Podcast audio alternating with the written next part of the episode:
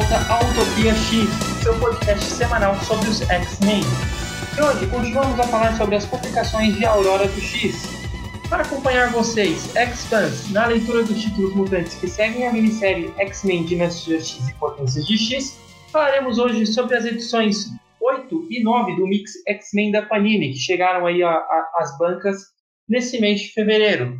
Lembrando que, além de acompanhá-los nas publicações mais recentes, também estamos rememorando dias de um passado esquecido com episódios sobre as sagas dos anos 2000 e toda a, a, a fase do Chris Claremont à frente dos X-Men. Nosso objetivo é tentar catalogar a longa e complicada linha de publicação da Marvel para que um dia, quem sabe, possamos servir como uma enciclopédia em áudio para os fãs de X-Men. Além disso, também lançamos episódios sobre os mutantes em outras mídias. Já lançamos episódios sobre o filme dos Novos Mutantes, sobre a série animada dos anos 90 e até sobre WandaVision, porque pra gente a Wanda é mutante sim. Confere lá e se quiser falar com a gente, é só mandar uma mensagem ou por e-mail utopiaxmen.gmail.com X-Men sem traço tudo junto, ou nas nossas redes sociais. O nosso Twitter é arroba Utopia X Podcast e o nosso Instagram é arroba Utopia X-Men. Segue a gente, mande seu afeto ou até mesmo seu descontentamento, a gente está aí aberto a todo tipo de interação.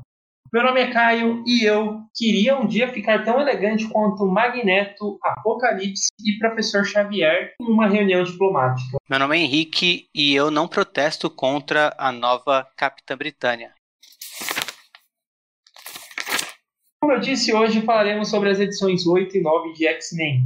Eles compilam aí as edições 3 e 4 dos títulos X-Men, Carrascos, Excalibur, Novos Mutantes, X-Force e Anjos Caídos. Isso, porém nós fizemos um recorte para o episódio de hoje, né? Primeiro de tudo, não falaremos das edições na ordem de leitura do Mix. Fizemos uma ordem que funcione melhor para o episódio. Até porque, diferente das edições anteriores, onde a morte do Xavier aconteceu em X-Force e foi comentada nos títulos seguintes, ou seja, meio que nos obrigava a seguir a ordem, aqui a gente não tem nada desse tipo. Outra coisa importante para falar é que a gente não vai falar sobre Anjos Caídos no episódio de hoje. Anjos Caídos foi uma série que se encerrou na edição 6 e como não temos muito a comentar dela, não só porque não gostamos, mas porque entendemos que não tem muito que se comentar de qualquer forma sobre os acontecimentos né, da história, a gente vai deixar falar sobre Anjos Caídos só quando essa série se encerrar no mix da Panini. Aí sim comentando todas as edições dela. Então nós organizamos esse episódio em blocos. No bloco 1 a gente vai falar sobre Carrascos 3 e 4, no bloco 2 a gente vai falar sobre Novos Mutantes 3 e 4 e assim por diante. Ao final do episódio a gente também vai falar um pouco sobre algumas questões relacionadas ao tema do episódio de hoje. Falaremos sobre a Panini e como ela tem publicado esse material material aqui no Brasil.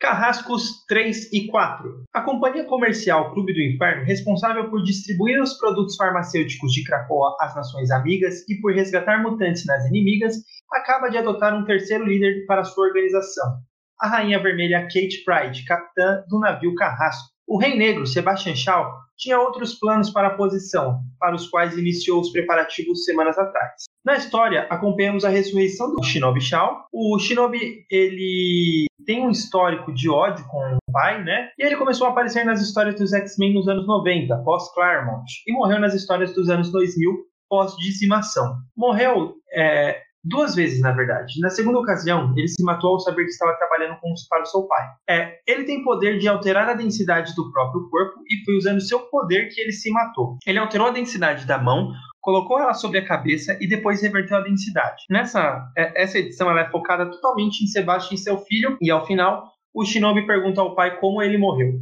O Sebastian diz que foi assassinado em uma conspiração de Emma e Kate Wright. Na edição seguinte, acompanhamos os carrascos liderados por Kit indo até o Brasil e dando um pau no exército brasileiro. O placar atual é Carrascos 1, Bolsonaro 0. e depois Kit e Bishop indo até Taiwan desmascarando a empresária Shen Zhao, que espalhava que seu marido havia sido raptado por mutantes. Ela o havia mantido preso e inventou isso porque ele entrou para uma seita que adora mutantes, a Ordem do X. Ao final, ela vai até aquele clube do Inferno Mirim, que aqui se identifica como Omnis Verendi, para se vingar dos mutantes. E a história termina. E aí, Henrique, o que, que, você acha dessa primeira, dessa, dessas edições 3 e 4 de Carrascos? É, são, são edições que eu não gostei muito, né? Uh, Carrascos, para mim, acho que para você também, é um título com altos e baixos. E eu gostei bastante da primeira edição. Não gostei da segunda, não gostei da terceira e não gostei da quarta. O que eu gostei foi da reintrodução do Shinobi, né? O filho do Sebastian Shaw, que teve uma morte bem. Uh, até gatilho, né? O suicídio dele é bem pesado, bem mórbido. Uh, e aparece no, no, na história dessa terceira edição. Uh, o corpo dele morto, com a mão atravessando o rosto. Então, uma cena bem pesada. E eu gostei da reintrodução dele e dessa questão do, do Sebastian mentir para ele. E fico na expectativa para ver como que ele vai reagir a isso quando ele descobrir como ele morreu de fato, né? Porque ele recebeu uma mentira do, do Sebastian. O Sebastian que, vale mencionar também, ele pediu pro filho dele ser ressuscitado e se certificou de que o filho dele não teria nenhuma lembrança de como ele morreu. E o Xavier e o Magneto até aceleraram o, o a, a, ressurreição dele, né? Colocaram ele na frente da fila. O Sebastian se tratando de um dos membros do Conselho Silencioso silencioso, ele teve prioridade uh, ah, para colocar essa ressurreição à frente de outras, né? Então, tudo isso eu achei bem interessante. Mas fora isso, uh, teve a questão da, do, da cena no Brasil, é legal, né? Porque uh, continua retratando o Brasil como uma das nações que não aceita Cracoa. E, mas uh, são esses os pontos positivos que eu tenho. De resto, é, segue o incômodo de ser uma história que tem cenas de ações legais, desenvolve conflitos interessantes, mas acho que desenvolve mal, né? Por mais que os conflitos sejam interessantes, eu acho que os conflitos são mal desenvolvidos. Nessas edições tem tanto quanto na segunda, mas ainda assim, não, nada me empolga nessas duas edições aqui. Na sequência a gente vai ter algumas edições que vão me empolgar mais, mas Carrascos para mim é um título que não me agrada tanto, né, particularmente. Eu vejo alguns méritos, mas não me agrada. Tem bastante gente que gosta de Carrascos e inclusive fazer uma sugestão aqui de um outro podcast, o HQ Corp, que fez um episódio bem legal de Aurora do X, né? Lá eles colocam o título de Alvorecer do X mesmo, e lá eles falam sobre todos os títulos do Alvorecer do X, pré a primeira grande saga, né, X de espadas, e lá é bastante das, dos integrantes do, do podcast gostam do Dugan. Então, se você é um fã do Dugan e quer ver pessoas também falando sobre ele, uh, vale a pena indicar esse episódio do Alvorecer do X e também um episódio que eles fizeram sobre uh, todo o trabalho que o Dugan já escreveu, né? Tem sugestões de leituras bem interessantes lá, como Os Guardiões da Galáxia, entre outros, né? Deadpool. Dugan tem um trabalho já longo na Marvel e se vocês gostam de carrascos, vale a pena conferir outros títulos dele. Também vale mencionar que o Dugan vai uh, ser também o autor de Cable, né? Uma próxima minissérie que vai sair em Aurora do X aqui no Brasil. E você, Caio, você curtiu? Cara, pra ser sincero, eu não sei. É, tem horas que eu gosto, tem horas que eu não gosto disso, é muito estranho. Eu não consigo nem entender qual que é o motivo de eu gostar de algumas partes e desgostar de outras. Para mim é, é, tudo muito confuso. Eu acho que o principal ponto é que eles não conseguem acertar o, o tema. Qual que é o, o, o, tema de Carrasco? Tem hora que parece que eles. É, eu acho que tem um, um, a trama ali que parece que ela é voltada pro resgate dos mutantes, mas aí ao mesmo tempo tem essa subtrama que é quem que vai comandar o Clube do Inferno e fica muito confuso do porquê que a Emma Frost está tão poderosa quanto o Sebastian Shaw, sendo que ele sempre foi o líder do Clube do Inferno, e aí fica essa, essa rixa no, no geral, tipo, por que, que a Kitty foi eleita Rainha Vermelha? Se, sendo que a Emma Frost tem um voto, o Sebastian Shaw tem outro, no geral daria empate. Então fica meio confuso ali toda essa ideia do, de quem comanda o Clube do Inferno. E ao mesmo tempo também tem um lance de que a, a série parece que ela tenta forçar uma comédia e eu não consigo ver comédia. Em muitos momentos, os personagens parecem mais descaracterizados do que tudo. A, a Tempestade fica acompanhando ali durante muito tempo os X-Men, os X-Men não, desculpa, a Kit no Carrascos, e ela praticamente não tem fala nenhuma. E outra coisa também que me incomoda é o Bishop. Cara, não dá para perdoar o que o Bishop fez em Complexo de Messias. Eu não sei por que, que o Bishop é considerado mutante. Ele devia ser o único mutante que não poderia pisar em Krakoa. Só para só pra constar, né? Então, é, tem tudo, tem todo esse lance que me incomoda, mas aí ao mesmo tempo tem algumas cenas de ação legais, tem alguns diálogos legais, é, tem o lance do, do Sebastian já manipulando o filho dele, mostrando que o Sebastian é um dos mutantes que não dá para se confiar. Isso eu acho interessante, porque você não apaga toda a cronologia que já teve do Sebastian Shaw, mostra que ele tem seus próprios interesses, mesmo, mesmo ali em Cracoa. Então tem uns lances legais, mas ao mesmo tempo acho que os lances que incomodam eles se sobressaem sobre os lances legais em Carrasco. Novos Mutantes 3 e 4. Em Novos Mutantes 1 e 2, acompanhamos a história com uma equipe muito próxima da formação clássica dos Novos Mutantes. Aquela história que eles vão para o espaço com os piratas siderais. A primeira edição ela foi escrita pelo Hickman e o Ed Brisson. A segunda ela foi somente escrita pelo Hickman.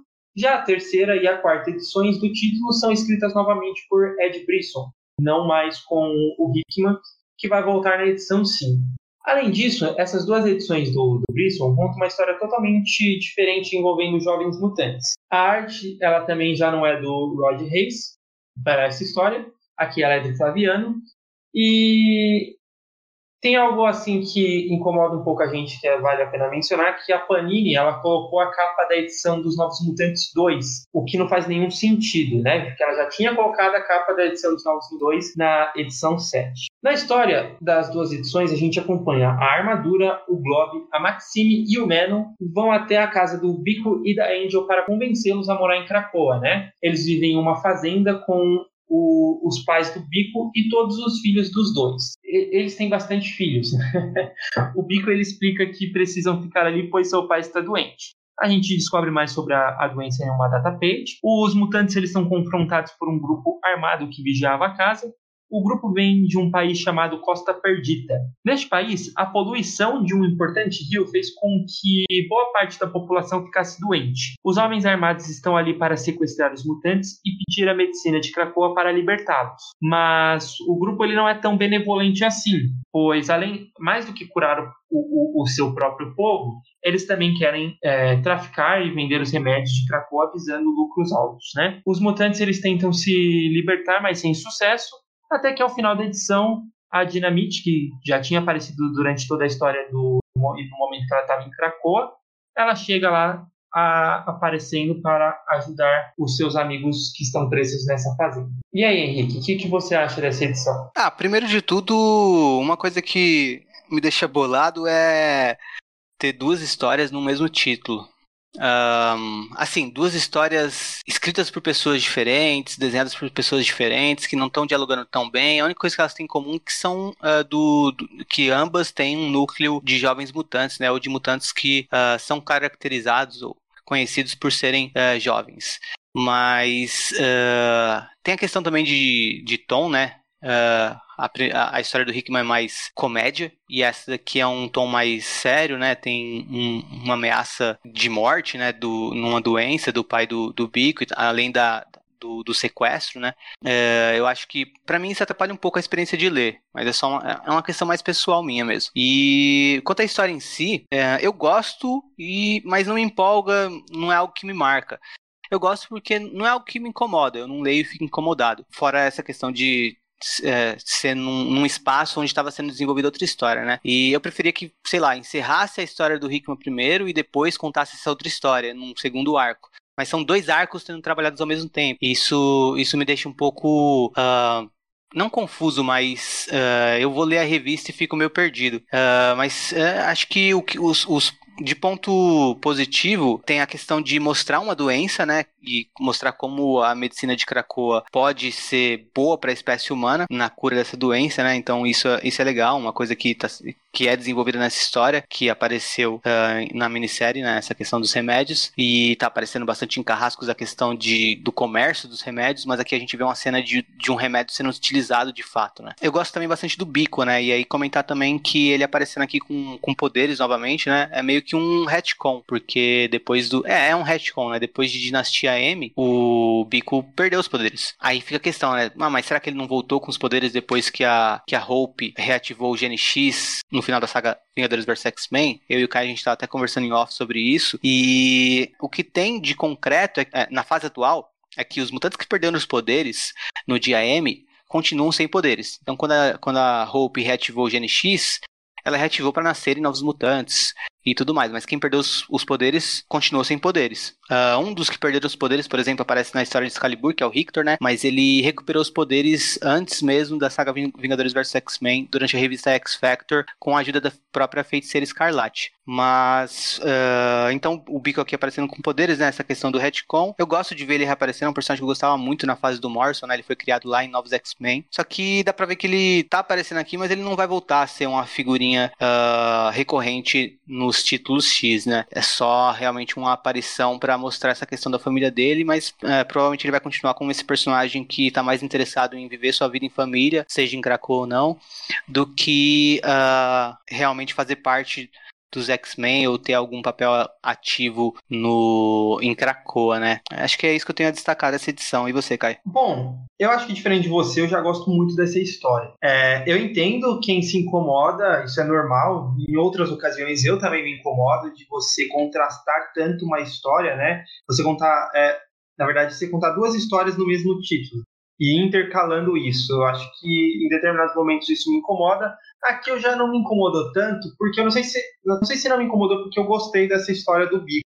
Talvez seja muito por isso, né? E eu entendo porque é um contraste muito grande saindo da comédia que estava sendo Novos Mutantes, uma coisa totalmente engraçada. Aprende, por favor, escritor do Carrascos, a fazer algo engraçado e vir para essa história que é totalmente voltada ao drama, né? E eu gosto de tudo isso, eu gosto que finalmente mostrou a aplicação do remédio de Krakoa, como você mencionou. Eu gosto de você mostrar também o lance de por que, que os mutantes eles não vão para o paraíso mutante, né? E você tem motivos é, maiores do que isso. Não é só, pô, vou viver lá com a minha raça e abandonar tudo. Não, a maioria dos mutantes, inclusive, tem pais humanos, né? Como os pais do Bico, e ele fica ali na fazenda mesmo arriscando né? Porque o Bico, ele é um mutante que ele tem a, a forma física dele afetada pela sua mutação. E, e são com esses tipos de mutantes que a, a, população humana tem mais preconceito, né? São mutantes que eles acabam é, tendo ó, essa alteração física e não tendo poder para enfrentar o, o ódio, o preconceito humano. Então, é uma coisa até corajosa do Bico estar tá ali com a família dele, né? São várias crianças e as crianças dele também já é, herdaram a mutação dele, algumas, né? E está ali pelo amor ao pai dele para ficar nos finais, né, nos dias finais, porque eles acreditavam que o pai dele já não tinha mais como se curar dessa doença. E aí chega a armadura e, a, e o Blob, né, isso também é legal para mim, que você explora outros jovens mutantes e não ficam só com os novos mutantes clássicos. Tem diversos novos mutantes é, interessantes, como personagens interessantes, assim como eu comentei na, no episódio que a gente falou sobre Academia X, né? Tem vários mutantes com é, personalidade, em questão de personalidade, poderes, história, que também são interessantes e não só o, o, os novos mutantes. Então eu gosto de você explorar esse lado também. Principalmente eu acho que o final da edição você tem ali o, o lado B10 da Dinamite, que eu acho que é o, o ponto alto, né? Você fala, cara, cara, não tem como eles escaparem, não tem como eles escaparem, não tem como eles escaparem. Aí chega a Dinamite ali, que de uma forma muito B10, falando, pô, achei que vocês não iam se divertir e vocês estão se divertindo, né? Mostrando que assim, por mais que Krakoa também seja um paraíso mutante, para alguns isso chega até a ser um pouco de tédio, né? Como a Dinamite, que é alguém sempre explosiva, perdão, trocadilho, e, e ela chega ali para salvar o, a, a, família do, do Bico e o e o, os mutantes de Krakoa, né? A armadura e o, o Blob e tal.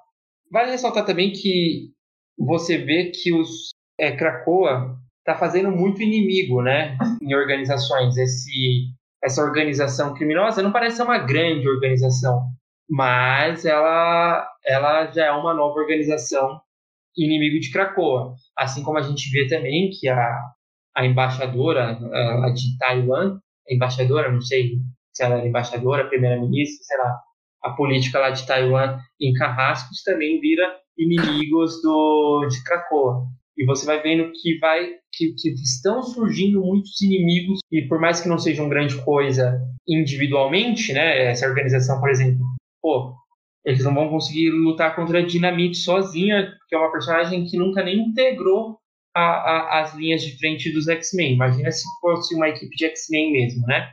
Mas você vê que aos poucos são muitos inimigos que eles estão criando. Em todas essas edições tem um novo inimigo, exceto talvez em Excalibur. É, todas essas outras edições têm um novo inimigo para Krakoa.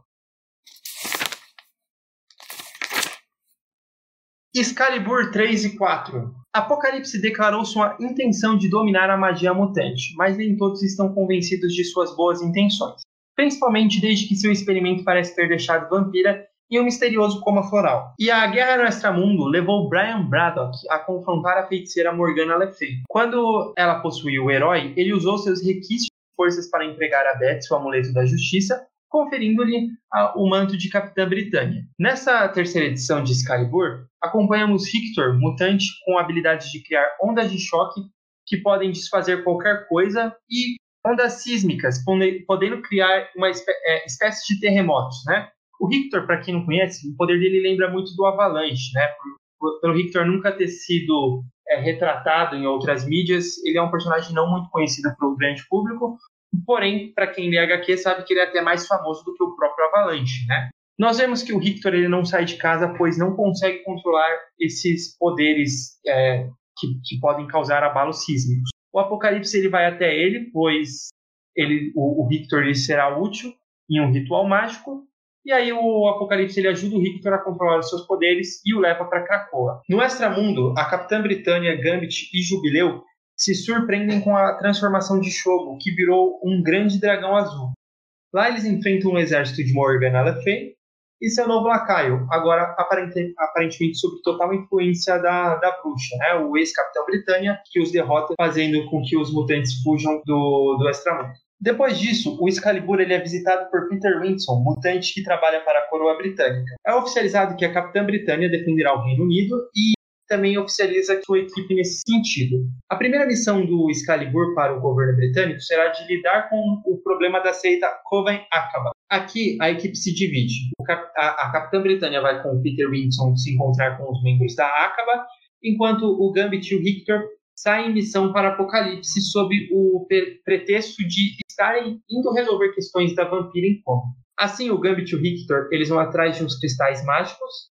Nisso, eles encontram os druidas que veem o Victor como um dos seus e atacam o Gambit. No encontro com a Acaba, a Betsy ela descobre que foi feita de trouxa e que aquele encontro era só uma distração para que a Morgana Le Fay enviasse os monstros para atacar a Grã-Bretanha, tanto a Grã-Bretanha como Krakoa. Ao final da edição, o Apocalipse ele faz com que a vampira desperte. Henrique, o que, que você acha dessa edição? É, essas duas edições de Excalibur uh, já não me empolgaram tanto quanto as duas primeiras. É, o que eu gostei, eu gostei do Richter, sendo introduzido à equipe, né? Eu gosto do Richter. Eu gosto basicamente de todos os personagens que fizeram parte do X Factor do, do Peter David. Aquele comandado pelo Madrox, né? Uh, então eu gosto de ver o Richter aqui, mas ao mesmo tempo me incomoda um pouquinho de ver ele como um pupilo do, do Apocalipse. Um, eu acho que isso acaba tomando mais espaço do personagem do que todo o resto, né? Parece que ele se resume a isso muitas vezes. Um, é claro que aqui é a primeira aparição dele e vamos esperar ele ser desenvolvido melhor do que isso, né?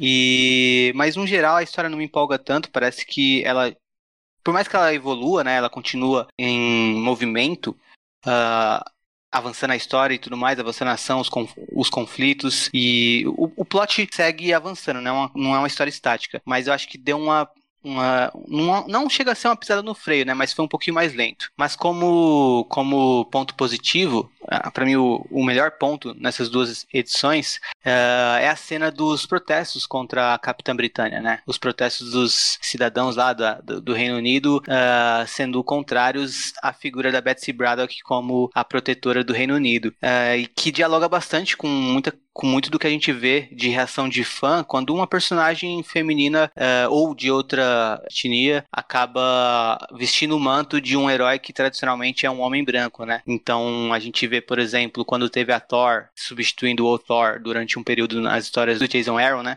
Uh, muitos fãs xingaram, fãs que nem estavam lendo Thor apareceram para falar: ah, que, que bosta, estão estragando meu herói tô estragando meu gibizinho, você nem tá lendo, cara, cala a boca. Mas dialoga muito com isso, né? Esses protestos contrários à Capitã Britânia. E isso foi o que eu achei de mais interessante aqui.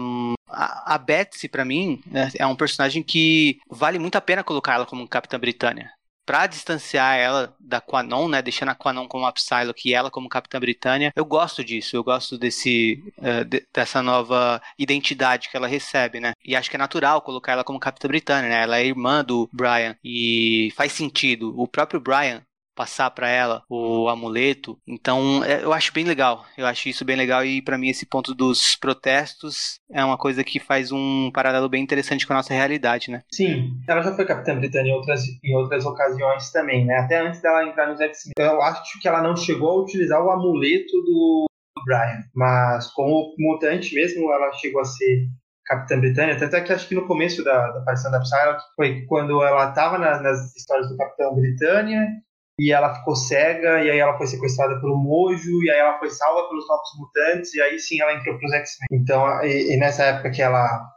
ficou cega, ela lutou contra um vilão do, do Capitão Britânia, ela usava o codinome de Capitã Britânia também. Aqui acaba tendo um caráter mais oficial mesmo, né? Até nessa é. própria edição 3, que é reconhecida pela coroa britânica como Capitã Britânia e o Excalibur é oficializado. Então, e nesse caso ela substitui mesmo, né? É, e parece que vai ser alguma coisa duradoura mesmo. Quando eu li a, a, o comecinho de Excalibur, eu tive uma impressão de que ela estava aparecendo como Cap, Capitã Britânia só pra... Só enquanto aquele arco durasse, né? Eu fui, fui ingênuo nesse sentido, né?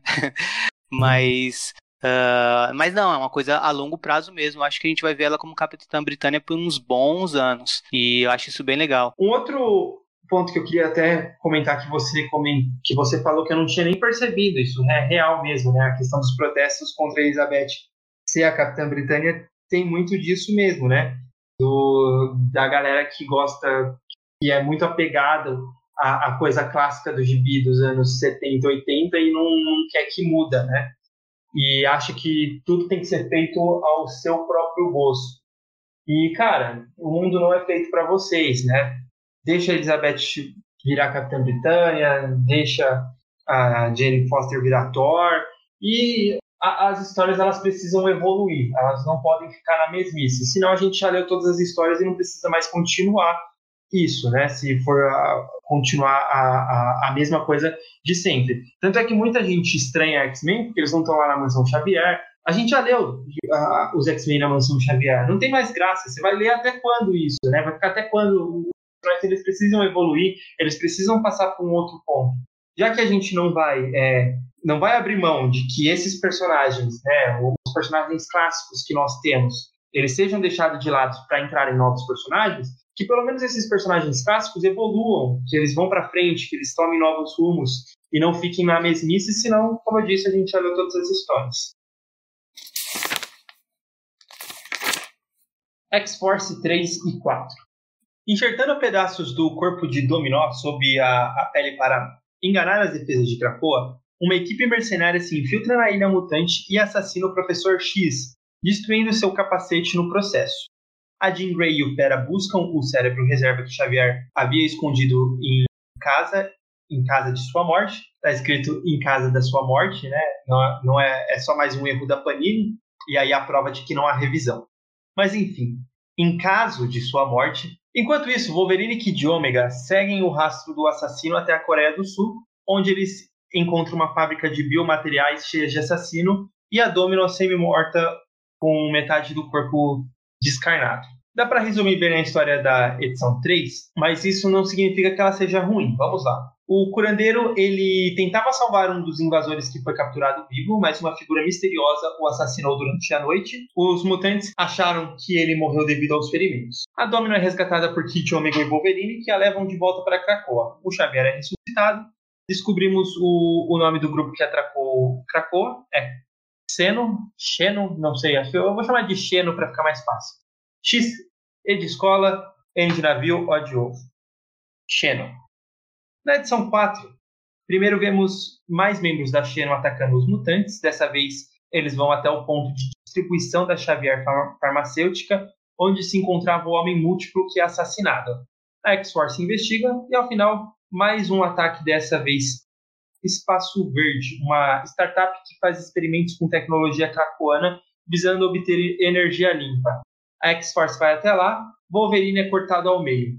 Fim da edição. E aí, Henrique? Cara, até pelo resumo breve, dá pra ver que uh, no sentido de ação em si mesmo, acontece pouca coisa nessas duas edições de, de X-Force, né? É mais uma extensão do que havia acontecido na 2, uh, eh, até lenta, né? Mostra lentamente o processo do, uh, da Jean Grey indo ressuscitar o Xavier, dos, do Wolverine e o Kid Omega resgatando a Domino, uh, e aí na edição seguinte mostra que essa Xeno, ou é, em inglês seria Zeno mesmo, né? Mas acho mais fácil chamar de Xeno mesmo em português. Mostra essa Xeno atacando os mutantes duas vezes, né? Nessa essa espaço verde parece que é até uma, uma startup fora de Krakoa, pelo que eu entendi, mas a a Xavier Farma, Farmacêutica já fica sim dentro dos limites da ilha de Krakoa.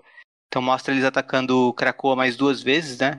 É, atacando os mutantes mais duas vezes. E o que é preocupante, né? E até meio que de se apontar como tá sendo meio que incompetente a, a X-Force nesse, nesse início. Esperava-se mais, né? Não só a X-Force, mas a, defesa de Krakoa também. Talvez os mutantes saíram de, de, do, do, de tudo que aconteceu na minissérie Dinastia X e Potências de X confiantes demais, né? E a gente vê aqui eles sendo bastante uh, comprometidos nas histórias, nas páginas de X-Force. Mas fora isso, o que eu acho que sustenta essas duas edições como edições muito boas é o texto, não a ação, né? Não o plot, mas o texto. O texto, principalmente em diálogos, acaba sendo muito interessante em vários momentos. A gente pode ver no diálogo da, da Jean com o Fera, né? Eles discutem sobre essa questão da imortalidade, como que os mutantes uh, reagiriam ou estão reagindo a ela, né? É algo que uh, antes disso já era debate entre os leitores pós a minissérie, né? Que a gente vê os próprios mutantes debatendo sobre isso, isso é bem interessante. Sim, elas são um pouco mais paradas. Eu não acho que elas estão é, ruins. Eu vejo muito diálogo importante e eu vejo também que a, X-Force, ela já começou com ação, né? Ela não teve uma construção igual as outras revistas tiveram. Agora você já começa a construir para onde que vai o, o título. Quem que vai ser a equipe, quem que vão ser os seus inimigos, é, qual que é a motivação de, de um e qual que é a motivação do outro. Então acho que essas edições elas estão mais pé no chão nesse sentido e pouco voltados à ação, né? Quem é, principalmente quem lê a revista da X-Force é muito acostumado à, à volta da ação. Eu não gosto tanto, acho que às vezes o, o, quem escreve a X-Force, principalmente a X-Force de 2008, de 2009, que depois virou a fabulosa X-Force, eu acho que o pessoal perde um pouquinho a mão do, do modo como esses personagens que frequentam essa equipe são tratados. Eles praticamente são assassinos, cara. É, eles deixam de ser heróis a, a, a, partir do momento que eles vestem esse manto e viram só assassinos. Eu, particularmente, não gosto de. Pode ser até o Wolverine, que sempre foi mostrado como um assassino, ser retratado só como o assassino e não como um herói que faz coisas quando precisa, né? Que, que vai além quando precisa. Não, eles parecem que ele simplesmente perde a mão e. Cara, nem, é, eu não sei nem explicar porque eles deixam de ser heróis né, nessas revistas. É, vira algo que o Zack Snyder gostaria de dirigir num filme. pois é. E aí, assim, o... aqui você começa a perceber que que está criando o caminho, mas eu acho que vai acabar indo para esse mesmo rumo que tomou as X-Forces lá de 2008, depois virou a fabulosa X-Force. Eu tenho quase certeza que vai acabar indo para esse mesmo rumo. O que não faz sentido, porque, por exemplo, naquela época o Wolverine estava dirigindo a escola lá, o Wolverine e os X-Men, né, na, na, revista Wolverine dos X-Men, personagem totalmente da paz com seus alunos e ele vestia o manto de Wolverine lá, o, o manto cinza dele, e virava um, um assassino lá. Né? É, eu achava muito zoado isso. Eu espero que não chega para esse nível, principalmente porque tem alguns personagens ali, como o Fera e a Jean Grey, que são personagens que não é, ah, vamos matar a torta direito, né? Não são personagens que aceitariam isso. Diferente do, do próprio Wolverine ou a, a, a Dominó. No mais, é, sobre essas edições em si, outra coisa que eu gosto muito, que eu vou até ressaltar melhor quando a gente estiver falando de X-Men 4, é o lado político de Krakoa. É, dessa vez eles não construíram simplesmente um país e uma nação e ficou por isso mesmo, né? Tem todo o lance de como isso está sendo afetado no mundo, é, no planeta Terra, né? nessa Terra que tem super-heróis à torta e direito. E isso, para mim, é o grande ponto forte de Aurora do X. Essa, esse lance da política, de como os outros políticos estão é, vendo isso. A, a notícia já vazou de que o Xavier tinha sido assassinado. E aí eu, tem até a cena que o Blackton tá falando com o Magneto, falando, ou você vai lá ou eu vou. E eu não vou, eu, eu não vou ser tão legal quanto você com aqueles humanos, né? Porque o, o pessoal ficou, é, vários repórteres em volta do portal de Krakoa nos Estados Unidos querendo saber se o Xavier foi assassinado ou não. E aí o Magneto vai lá falar com eles e o Xavier é, sai lá e fala, ó, é, não, não, aconteceu nada comigo, tá, tá, tudo bem. E aí eles até perguntam, ah, mas como que a gente vai saber se você não é um transmorfo, uma duplicata ou qualquer coisa nesse sentido? Também mostrando que os seres humanos já estão tão acostumados com os mutantes, né, que eles sabem quais os tipos de poderes que poderiam ter e esse tipo de esse tipo de ilusão que os mutantes poderiam propor contra os humanos não funcionariam tão bem, né? O que é, o que é legal, porque, cara, já tem mutantes aí há não sei quantos anos. Todo mundo sabe que a Mística, por exemplo, é uma transmorfa, e a Mística é super famosa, não só uh, como uma mutante, assim como, como uma terrorista também. Então, o, os caras podem falar, ah, quem garante que não é só a Mística e não o Professor Xavier? Então, acho que tem todo esse lance que acaba transformando uh, essa HQ em algo relevante dentro de Aurora do X. X-Men 3, Horde Cultura. Krakoa sofreu um ataque ao seu portal para a Terra Selvagem. O Ciclope, junto de Shao e Emma, vão até lá para descobrir o que aconteceu. E lá está a Horde Cultura, um grupo de idosas roubando algumas torres de Krakoa. Elas derrotam o Shao e Ciclope as agride, provando o ponto do Rogerinho do Engá, que às vezes você tem motivo para agredir idosos. Mas o Ciclope ele comete um erro, sentindo remorso por aparentemente ter quebrado o quadril de uma delas. Nisso ele se expõe e é derrotado também. Tanto ele como o Shao levaram um disparo de uma gosma verde no rosto que os incapacitou. Emma diz basta e então as, uma das garotas da cultura de Horda explica o que elas são. Garotas. Abre aspas. Todas nós somos botânicas radicais, jardineiras com o dom do dedo verde, dedicadas a devolver o mundo ao seu estado correto. Somando nossas experiências profissionais, nós quatro gastamos mais de 200 anos trabalhando para as melhores empresas biotécnicas e agroquímicas do mundo. Eles nos disseram que queriam alimentar o mundo, mas o que realmente fizeram foi usar os nossos dons para criar plantas sem sementes, incapazes de se reproduzir. Eles fizeram isso em nome da riqueza e do consumo. Nos demos conta disso e então nos vingamos. Dentro de 10 anos, nós vamos controlar todo o suprimento alimentício do planeta vamos decidir o que será plantado e o que não, quem come e quem passa fome. Queremos uma Terra com 7 bilhões de habitantes a menos. Mas aí vocês apareceram com uma ilha viva, mas não demoramos muito para hackear o seu sistema. Sempre que quisermos, nós podemos interromper suas funções normais e controlar o seu método de deslocamento. Só que foi difícil remapear o seu genoma adaptativo mutante. E nós precisávamos de mais do que poderíamos pegar em um portal. E agora nós temos. Nós vamos trabalhar para descobrir como Krakoa funciona e convencer sua ilha a apoiar a nossa causa e então obrigá-la a nos obedecer. E se nenhuma das duas saídas for possível, encontraremos um jeito de estipar-la como a erva daninha. Fim da edição 3. E aí, Henrique, se você, se você falar bem dessa edição aqui, a gente vai brigar, hein? então, eu acho que eu sou a única pessoa no mundo inteiro que gostou da horticultura. Porque... Você não acha que você gostar do Hickman tá cegando você pra, pra fazer um, um, comentário mais é, racional sobre essa edição? pode ser, pode ser. Mas, não, é sério, eu posso estar louco mesmo e cego pela minha admiração pelo Hickman. E, mas eu, eu realmente Cara, eu gosto dessas velhas, cara. Eu não sei porquê, mas eu acho engraçado. Eu entendo. Eu entendo porque é bizarro, é ridículo e incomoda todo mundo. Mas eu gosto.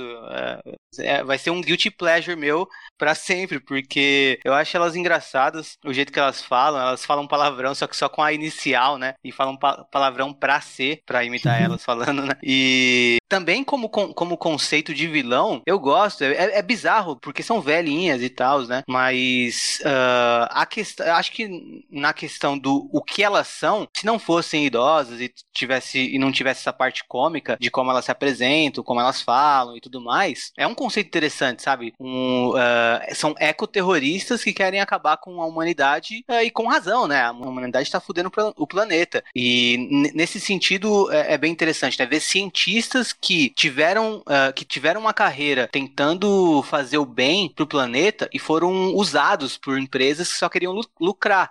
E aí falaram: não, chega e a gente vai se vingar e a gente vai uh, fazer o mundo uh, voltar a ser uma coisa da natureza e sem, uh, sem tanto sem tanta interferência humana para destruir ele. Nesse, acho que nesse sentido, acho que a gente pode até concordar, e acho que muitas pessoas vão concordar comigo, que é um bom conceito. Acho que o que incomoda mesmo é a questão do que elas são, né? De serem umas velhinhas e tal, de ter toda essa parte cômica mesmo, é, que é para ser cômico, né? E aí vai daquilo de do humor ser particular, como tem pessoas que gostam do, do humor do Dugan em Carrascos, uh, ou até tem pessoas que acham engraçado o Deadpool, que eu não acho de forma alguma, e tem eu que contrário de todo mundo, acho engraçado e divertido essas velhinhas aparecendo aqui em X-Men. Mas eu entendo o, o, porquê elas incomodam e eu reconheço que é uma ideia bizarra mesmo e que gera estranhamento mesmo e que dá pra você desgostar dessa edição, né? Eu, eu, eu acho que o que pesa para mim, para falar aí já de um aspecto que eu considero negativo sim,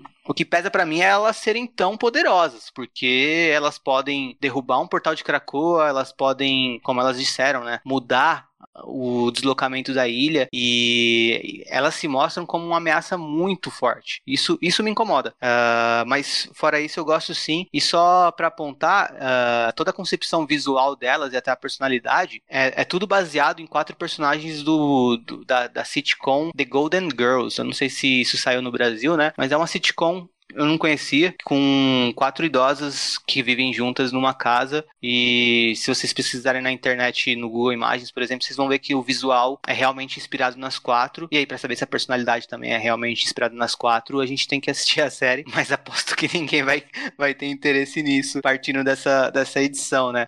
E mas agora todos os outros vilões têm uma coisa em comum, né? Que são uh, pessoas poderosas que mais do que incomodados com a espécie mutante ultrapassar a espécie humana, né? Mais do que incomodados com isso, eles estão incomodados com os mutantes tentarem mudar como é o mundo, né? E isso a gente vai ver mais também na, na, na edição seguinte. Uh, mas eles estão incomodados com, com essa questão dos mutantes atrapalhando o lucro e o poder que eles têm, sabe? De ser uma, uh, uma ameaça a isso, né? A hegemonia dessas é, desses uh, políticos poderosos, desses donos de empresas poderosos. Então, é, os vilões dos X-Men estão sendo bem caracterizados nesse sentido.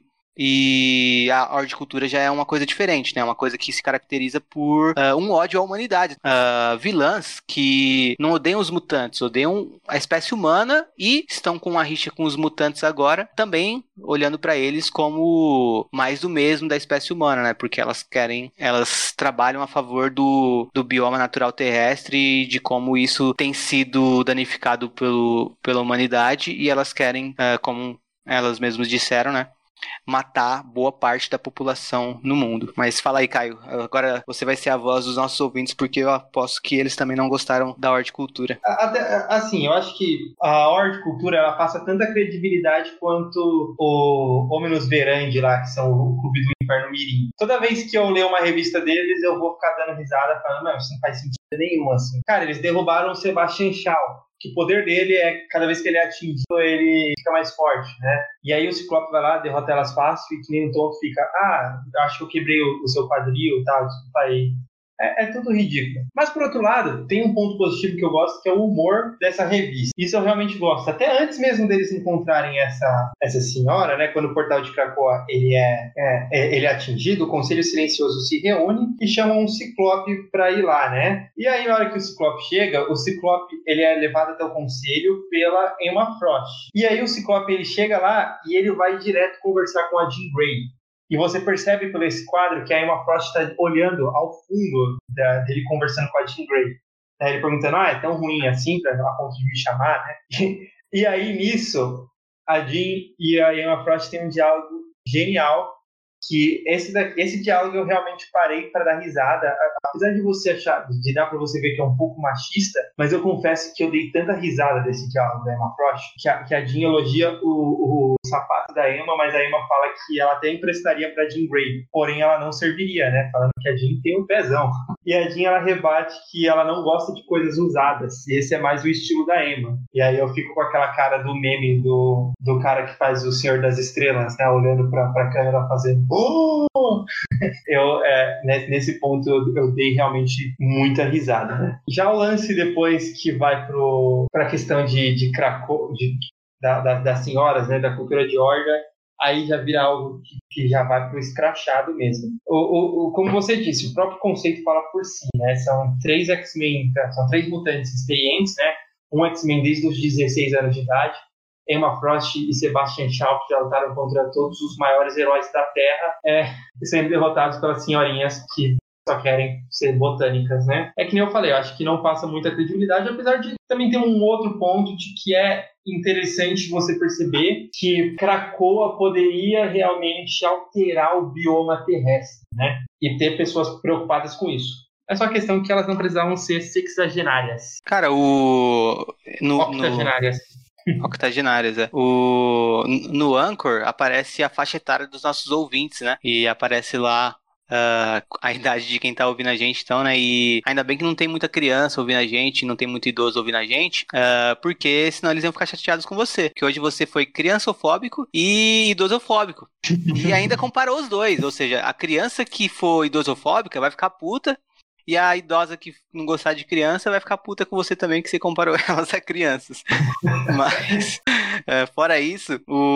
outro, outro ponto interessante é a questão da alimentação da, da ilha, né? Porque Krakoa, quando foi introduzida lá em Giant Size, uh, ela precisava se alimentar de energia mutante, né? Por isso que ela encurralou os X-Men e tudo mais. Uh, e aqui a gente vê que ela continua precisando dessa alimentação. Só que nenhum mutante precisa ser sacrificado porque a energia psionica dos mutantes está sendo doada à ilha de Krakoa, né? Então ela consegue se alimentar dessa energia psionica durante todo o ano uh, e, e, não precisa se alimentar de um mutante, de dois mutantes, assim, da vida de dois mutantes, né? Uh, acho que interessante também isso que foi mostrado numa data page. E por fim, vale também ressaltar a questão da temática que está uh, que tá aparecendo durante toda a escrita do Hickman, tanto nas minisséries quanto nesse título de X-Men, né? Que é uma crítica ao nosso, ao, ao nosso mundo moderno, né?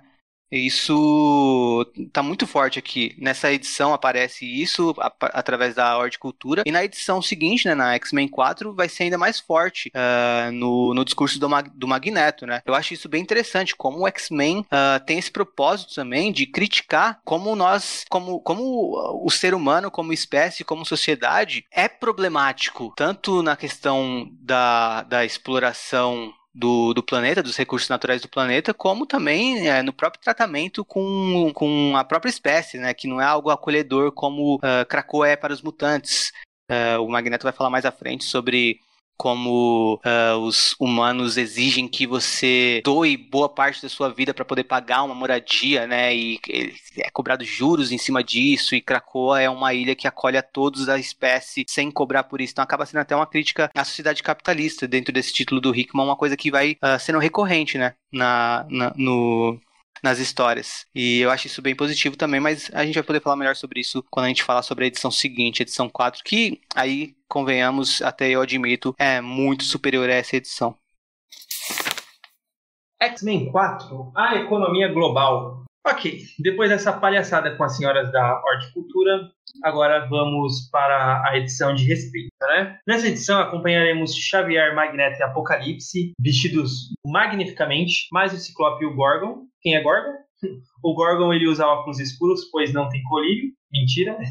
Ele usa porque o poder mutante dele é o de transformar quem olha diretamente aos seus olhos em pedra. Ele já foi ressuscitado pelo tentáculo e renasceu com habilidade também para a luta, como super agilidade e força. Ele também tem telepatia moderada e consegue sentir as emoções daqueles ao seu redor. O Hickman tem uma afinidade com, os person com esse personagem porque ele escreveu, já tinha escrito ele em Secret Warriors. Esse grupo de mutantes está indo até Davos para o encontro anual do Fórum Econômico Mundial. Vários líderes de nações estarão lá. Dessa forma, Krakoa mandou três representantes, que seriam o Apocalipse, o Magneto e o Xavier. O Ciclope e o Gorgon foram juntos para garantir a segurança dos três, como se eles precisassem. Além dos três mutantes representantes de Krakoa, também estão na reunião o Rodari, Adido de Wakanda, Mamingu, embaixadora da China, Ray Marshall, emba embaixador dos Estados Unidos, e quatro convidados que são Federico João de César do Brasil, Daniela Gentili da Itália, Ludovic von Bergen da Suíça e Van da Índia. É, é, esse da Índia que eu não, sou, não vou saber pronunciar nem próximo da, do que seria correto. Então, aos nossos ouvintes indianos, eu peço desculpa. A reunião é um jantar e o tema da conferência é a globalização para uma nova era. Como obter e manter um, e manter um mundo coeso e sustentável. Mas assim que a conversa começa, percebemos que o tema verdadeiro é os mutantes em Krakoa e o que eles estão planejando com sua nação. E descobrimos também que é uma emboscada. Xavier comunica isso telepaticamente para o Ciclope, que avança com Gorgon para derrubar as duas equipes militares prestes a atacar os líderes mutantes. A partir daí, acompanhamos a conversa dos líderes mutantes com os líderes de outros países e por vezes vemos Ciclopes e Gorgon derrotando as equipes que estavam prontas para atacar os mutantes na reunião. Os humanos a, apanham do, dos mutantes tanto na briga como na conversa. Ao final, Magneto afirma que o jantar estava delicioso e Xavier avisa que da próxima vez que tentarem atacá-lo, eles devem esperar retaliação. E aí, Henrique, o que, que você pode falar dessa edição maravilhosa, talvez a melhor edição de Aurora do X até, até então, e possivelmente até depois também. Sim, ela é muito boa, tipo, do início ao fim. Você lê rápido e você quer, você termina, você quer ler de novo, né? Uh, o primeiro, como você disse, o, o, o ver, o, ver o Apocalipse de Terno é impagável, cara. É, é, impagável. Ele, ele tá bonito num nível. Eu gosto que perguntam como que, pra ele como que devem chamar ele, né? Se em Saba ou só Senhor Nu. Aí ele fala, me chamam de Apocalipse. Sim, você não está à altura de pronunciar meus outros nomes, ele fala. o Apocalipse é demais. Também tem outra, outra parte, né, que o Apocalipse destrói, que é o embaixador dos Estados Unidos falando: quem se importa com o que causou o fim da Idade de Bronze? Uh, e aí o Apocalipse fala: eu estava vivo na época e vocês deveriam se importar. E aí o representante da China fala: é mesmo? Pois então diga, o que causou o colapso? E o Apocalipse responde: eu. Não, é genial, cara. O, o Hickman é responsável por me fazer gostar do Apocalipse. Isso é um feito fantástico. E outra coisa, né? Os mutantes são atacados. É, é uma emboscada, né? Como colocado no resumo. Mas a emboscada não é organizada por todos os humanos que estão ali, né? E sim pelo embaixador dos Estados Unidos. Para quem não lembra, esse embaixador dos Estados Unidos, Rayleigh Marshall, ele ele tava na cena de é, da primeira edição de Dinastia X, aquela cena que o Magneto recebe embaixadores de vários lugares em alguns dos uh, habitats cracoanos para falar sobre Krakoa, né? Ele é o cara que é desarmado pelo Magneto. Ele tinha levado uma arma e o Magneto desmonta a arma dele na frente dele e fala para ele que eles têm novos deuses agora. É esse mesmo personagem que a gente vê aqui e é ele que preparou essa emboscada para os mutantes, né? Uh, o Xavier conseguiu descobrir que era uma emboscada porque um dos soldados foi vacilão e meio que coçou a cabeça, né? E aí deslocou um, o, os aparelhos abafador, que. Né? É um abafador telepático. Isso, exatamente. No que ele coça e desloca um pouquinho o abafador telepático, o Xavier consegue, é, em questão de segundos, ler a mente dele e ver que, que eles estão prontos para atacar os, os, os, três ali, né? E aí ele fala pro Ciclope, e é legal que o Ciclope ele tava junto com o Gorgon em outro lugar, né? Junto com seguranças do, da, do evento que inclusive pediram pro Gorgon uh, deixar as espadas, né? E o Gorgon falou: se você tá preocupado com as espadas, você tá sendo ingênuo, porque não é com ela que você deve se preocupar. E tem razão, né? Coisa ingênua. Tipo, você vai falar pro Ciclope deixar os olhos dele também, né? Uh, e entrar sem os olhos, sabe? Tipo, não faz sentido. E aí o Ciclope fala: eu tenho mais notícias sobre o bom comportamento mutante, amigo. E aí começa o quebra-pau, né? O Ciclope vai dar conta de uma equipe e o Gorgon de outra. E nisso, uh, a gente tem uma lindíssima cena do Ciclope atacando, né? Quem é fã do Ciclope vai gostar, como eu gostei, sei que você deve ter gostado bastante também. E mas também o Gorgon uh, tem uma tem uma cena brilhante não só de derrotando eles, como falando com eles, né? Que ele fala, vou até abrir aspas pro Gorgon aqui. O seu maior erro foi pensar que eu era um guerreiro. Sim, você estudou, treinou e se testou contra seus companheiros humanos, mas agora você sabe o que realmente é e como é um guerreiro de verdade. No passado, o meu desprezo por você se manifestaria de modo descomplicado. Eu simplesmente cortaria sua cabeça. Mas são novos tempos, e eu sou comandado por brilhantes Homo Superior que compreendem a guerra bem melhor do que eu poderia sonhar. Eu reconheci meus erros e agora entendo. Fui esclarecido. Hoje, sei que é melhor que vocês vivam. Assim, com a vergonha do que são. Aceite minha clemência, humano. E jamais volte a testar meu povo. E ele dá as costas para todos os soldados, é, com mão decapitada, sangrando. Então é como é como tá no resumo que a gente fez, né? Os mutantes deram um pau nos humanos não só fisicamente, mas também com as palavras. E aí entra para mim o que é o ápice da edição, né? Que tem essa ação contida, mas tem. Uh, mas o, o, o, ápice e o foco da edição é no, no diálogo entre os mutantes e os humanos. E nisso o, o Magneto destrói. Uh, e também vale a pena mostrar o que o. É, falar o que o Magneto disse para a gente caracterizar bem essa questão que eu levantei quando a gente estava falando sobre a edição 3, de que o Hickman escreve os X-Men também como uma crítica à sociedade humana capitalista moderna, né? E vamos lá pro, pro Magneto falar. Uh, ele fala que não haverá guerra, que os mutantes não querem guerra, e depois ele disse: De certo, vocês notam que os nossos métodos estão mudando, e que muitos aspectos já mudaram. Falemos de mim, por exemplo. No passado, eu me apropriaria de todas as armas de seus países e as voltaria contra vocês. Tentaria lhes mostrar o quanto eu era forte, o quanto sou. Mas nós aprendemos a lição. Vocês nos mostraram o caminho com suas armas silenciosas chamadas finanças e suas guerras de influências. Eu vi o que vocês fazem aqui. Vocês forçam as pessoas mediante dívidas.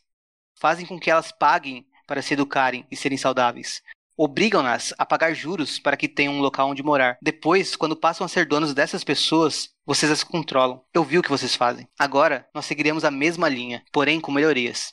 Conversões melhores de uma vida melhor, remédios melhores para uma existência mais longa e saudável. Então, nós pegaremos o dinheiro as quantias exorbitantes que vocês nos pagarão, porque isso também significa mais riquezas para vocês, e o investiremos. Nós compraremos seus bancos, suas escolas, suas redes de comunicação. Nós compraremos seus políticos. Nesse momento, quando tivermos comprado todo o resto, compraremos vocês, pois vocês nos ensinaram que tudo tem um preço e será uma grande alegria pagar. Então, quando nós tivermos tamanha influência, nós a usaremos. Nos certificaremos de que o tipo errado de pessoa, vocês sabem qual, jamais volte a ter poder econômico. Nós não permitiremos a entrada dessas pessoas em nossas instituições, pois é importante que elas não tenham nenhum lugar para divulgar suas ideias perigosas e ultrapassadas. E assim termina. Tal qual fogo sem oxigênio. Evidentemente, ainda haverá pessoas que nos temem e odeiam, mas elas não terão mais qualquer condição de tomar atitudes para extravasar seu ódio e medo. Conforme eu disse, não haverá guerra. E aí ele fala: Ah, falando em coisas mais agradáveis, o jantar estava realmente fabuloso. Meus cumprimentos ao chefe. Na sequência tem um painel dos humanos sem fala e sem reação perante a isso, né? Eu acho, assim, de tirar o fôlego, fantástico. A gente, aqui a gente vê o plano dos mutantes mais uh, delimitado ainda, né? Mais caracterizado ainda. O, o, plano dos mutantes que a gente já viu uh, sendo dito pelo Xavier no, na minissérie. Uh, e aqui a gente vê o, o, tanto o Xavier quanto principalmente o Magneto especificando mais ainda o que eles querem. Eles querem realmente dominar o mundo. Uh, a gente pode falar assim, eles querem dominar o mundo, porque eles veem que os humanos estão destruindo o mundo, estão sendo um, um mal para os mutantes, mas para os próprios humanos. E eles querem combater isso e depois quando eles tiverem ganhado no jogo uh, que os humanos jogam, eles mudarem o mundo de fato, né? Primeiro combater dentro do jogo dos humanos e depois mudar esse jogo, né? Transformar em uma coisa nova. Então, o que está sendo feito em Krakoa pelos mutantes é o começo de algo que eles querem fazer com o mundo inteiro. Você já falou praticamente tudo que ia falar, tá? Não tem, não tem muito o que eu acrescentar. Acho que as, as coisas que você gostou é, foram todas as coisas que eu gostei. Tem só um lance que eu acho que isso vale, é, que vale ressaltar que outras HQs de super-herói dificilmente fazem, que é mostrar o lado político da situação. Ou se fazem, fazem isso de uma forma muito rasa. Aqui a gente vê de uma forma muito, muito mais aprofundada, que é o lance de todos os mutantes do mundo estão saindo e fundando uma nação. O como isso é visto, como isso é visto pelos outros países e as outras potências mundiais, né? A gente percebe que alguns países, por exemplo, o Wakanda, o Wakanda ela não, não importa com os mutantes o que você percebe é que, tipo assim, cara, é, eu não preciso de vocês e vocês não têm influência nenhuma sobre, é, sobre nós. E ao mesmo tempo também, se vocês é, se interessassem em uma guerra contra a Wakanda, é, a gente tem meio de nos defendermos. Diferente de todas as outras nações, que já são nações que são mais é, voltadas à dominância, né? É, a, a, gente vê isso muito sobre as potências, que aí são potências reais mesmo, né? Estados Unidos, China. E o que eu gosto de perceber é que você levar isso para o âmbito do universo Marvel, o universo Marvel, eles, todas as nações elas têm seu super ser. principalmente os Estados Unidos, né? Só que, mesmo com todos os super seres dos Estados Unidos, por exemplo, os Vingadores, o Quarteto Fantástico juntos, às vezes eles não conseguem, eles precisam se unir para derrotar, por exemplo, o Magneto. Os Vingadores, o Quarteto Fantástico para derrotar o Magneto. Agora imagina com todos os super mutantes, né, todos os mutantes vivendo num único país, se eles decidem serem agressivos. Então você consegue também perceber o porquê todas as outras potências elas se sentem ameaçadas por Krakoa, né? Isso também qualquer qualquer nação que de alguma forma ela tem algum tipo de vantagem, as outras potências, é real, né? As outras potências, elas começam a se sentir ameaçadas e como que elas vão recuperar essa vantagem? E aqui, por exemplo, os Estados Unidos, eles não têm o que fazer. Se eles jogassem todos os heróis deles lá para lutar contra Krakoa, por mais que os heróis não iam querer, é, e mesmo que eles quisessem, é, a, a, a possibilidade deles ganharem era é, é, mínima, é mínima, porque eles não têm como lutar contra o, todos os mutantes. É, se, se os Vingadores e os X-Men se degladiaram durante a fase Vingadores vs X-Men não teve é, vencedores, né? E na verdade teve os vencedores, inclusive para os X-Men, mas porque a Força Fênix desequilibrava, mas no momento que eles estavam lutando sem Força Fênix não tinha vencedores, ficava uma coisa totalmente de empate. Como que você vai invadir a nação inteira com vários seres superpoderosos? Então tem todo esse lance de que a, a preocupação deles é a gente não manda mais no mundo. Os Estados Unidos não manda mais no mundo. Eles estão à mercê de Cracoa. E além disso, o, o, o, discurso do Magneto mostra que os mutantes eles não só têm condições de derrotar eles é, de forma bélica, falando, como eles podem derrotar eles de forma econômica, comprando mídia, comprando políticos e fazendo eles serem nada. É, eles podem desequilibrar totalmente o curso geopolítico daquele mundo ali da, da, do universo Marvel. Por isso que eu acho que é muito interessante essa, essa edição e totalmente pé no chão, né? Já, já, já é uma coisa que é totalmente diferente do que está acontecendo lá em Excalibur, que é totalmente mágico, em Carrascos. Aqui é uma edição boa, bem desenhada. É, o desenho é incrível dessa edição. Ela é totalmente bem escrita. O, os diálogos são maravilhosos, todos eles.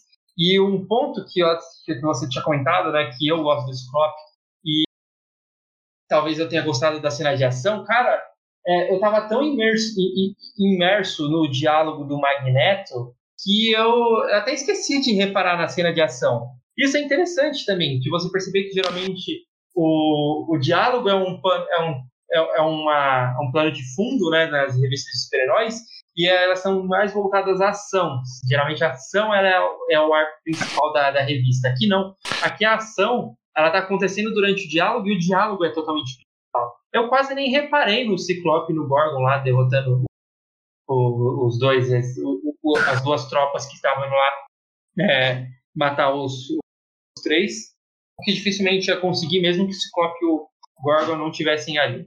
Não, isso que você falou agora, por último, é, é, é, é fantástico, né? Porque é meio que o Hickman mostrando, olha como um diálogo pode.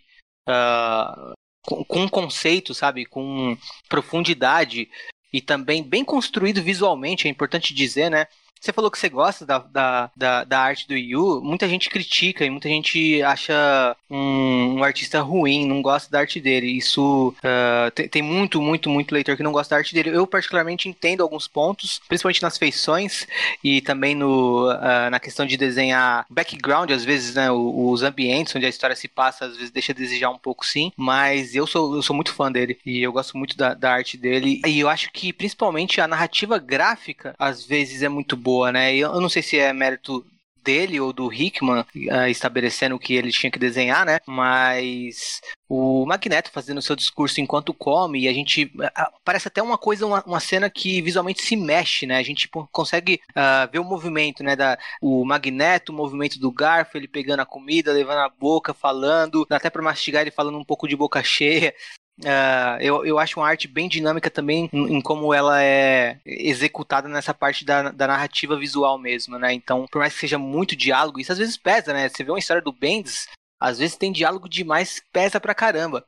E aqui eu acho que é uma história com muito diálogo, sim, mas que não pesa, que se lê, se lê rápido, sabe? Porque é um diálogo que é muito interessante, que não tem pontos de uh, te tirar dele, né? Você fica imerso naquela conversa o tempo todo. Então, uh, é realmente uma, uma, uma edição incrível e provavelmente a, a melhor mesmo. Acho que para você é a melhor, para mim é a melhor e para muitos que leram até aqui é a melhor desse começo de Hora de X. Uh, é uma coisa fantástica, né? E aquilo que eu falei de, até colocamos no resumo, de que os mutantes dão pau nos humanos, não só na, no, na, na briga do Ciclope e do Gorgon, mas também com as palavras, isso não é só uma observação nossa, né? Isso tá na história. Uh, o, ela é construída de maneira que o que o Ciclope tá fazendo ali de derrubar todos os soldados e o que o Gorgon tá fazendo também, fazendo a mesma coisa, uh, é algo que visualmente ilustra o que as palavras do Magneto e do Xavier estão fazendo com aqueles uh, embaixadores sentados ali à mesa, sabe? Uh, eu acho que uma edição como essa é algo que me faz ficar tranquilo quanto ao que eu tô acompanhando em X-Men do Hickman, sabe? Falando desse título em si mesmo. Uh, muitas pessoas reclamam e tudo mais, e eu acho que são edições como essa que me fazem pensar.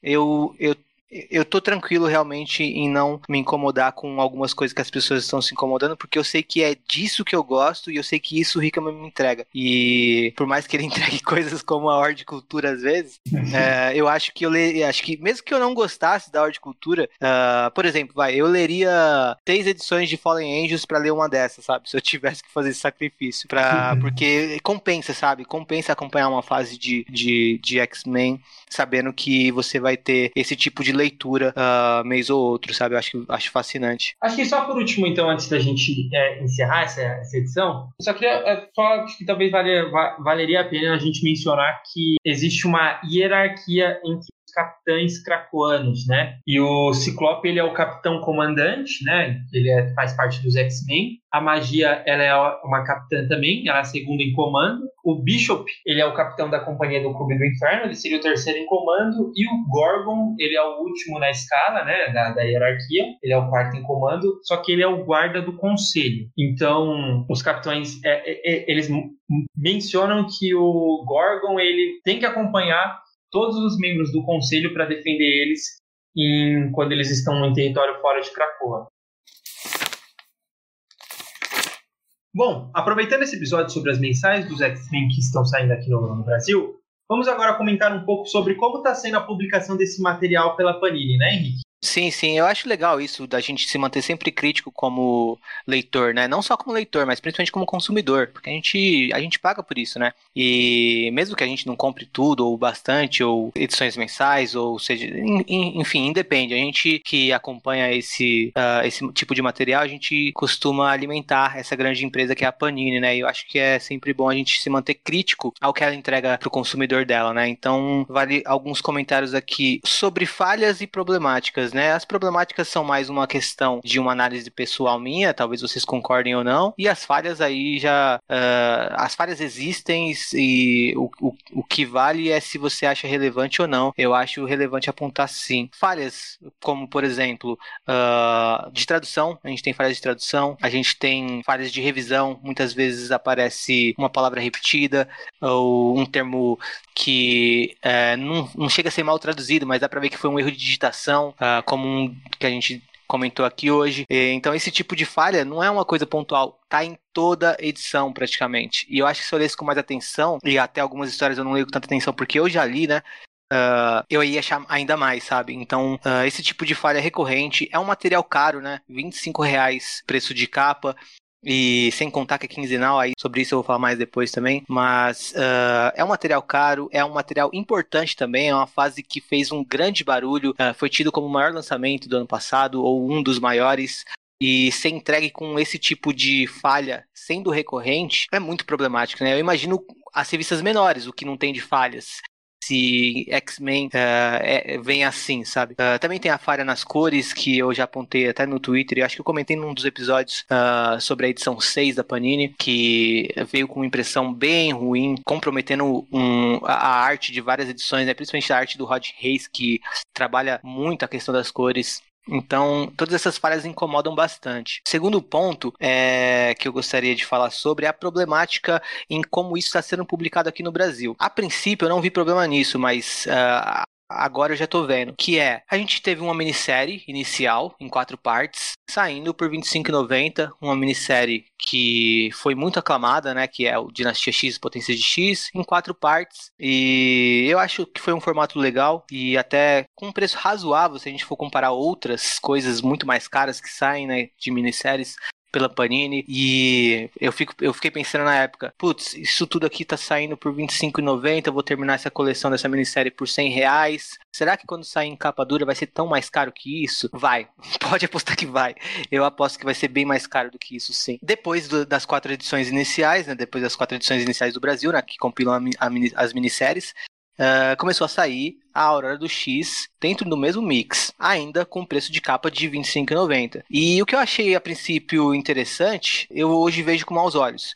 Primeiro porque na época não tinha mix, né? Vale ressaltar isso também. Na época, na época que anunciaram que X-Men ia ser um mix, não estava tendo mix na Panini. Alguns meses depois, a Panini mudou tudo e agora tá saindo vários mix de Vingadores, de é, a, a, revista dos Vingadores, a revista do Thor foi para dos Vingadores, enfim, é, o Batman também. É, várias revistas da Panini começaram a sair em mix depois disso, né? Mas X-Men foi a primeira uh, ano passado. E por que eu acho problemático lançar isso aqui em mix? Primeiro, pelo preço caro que é R$ 24,90, uma edição quinzenal. Uh, você vai ter que gastar 50 reais por mês só em X-Men, né? Então, uh, isso eu já acho que é um preço elevado, e ser mix meio que justifica, né? Ah, tem várias histórias dentro dessa revista, então por isso que é tão caro e tudo mais. Uh, eu acho que isso é problemático no sentido de afastar leitores, né?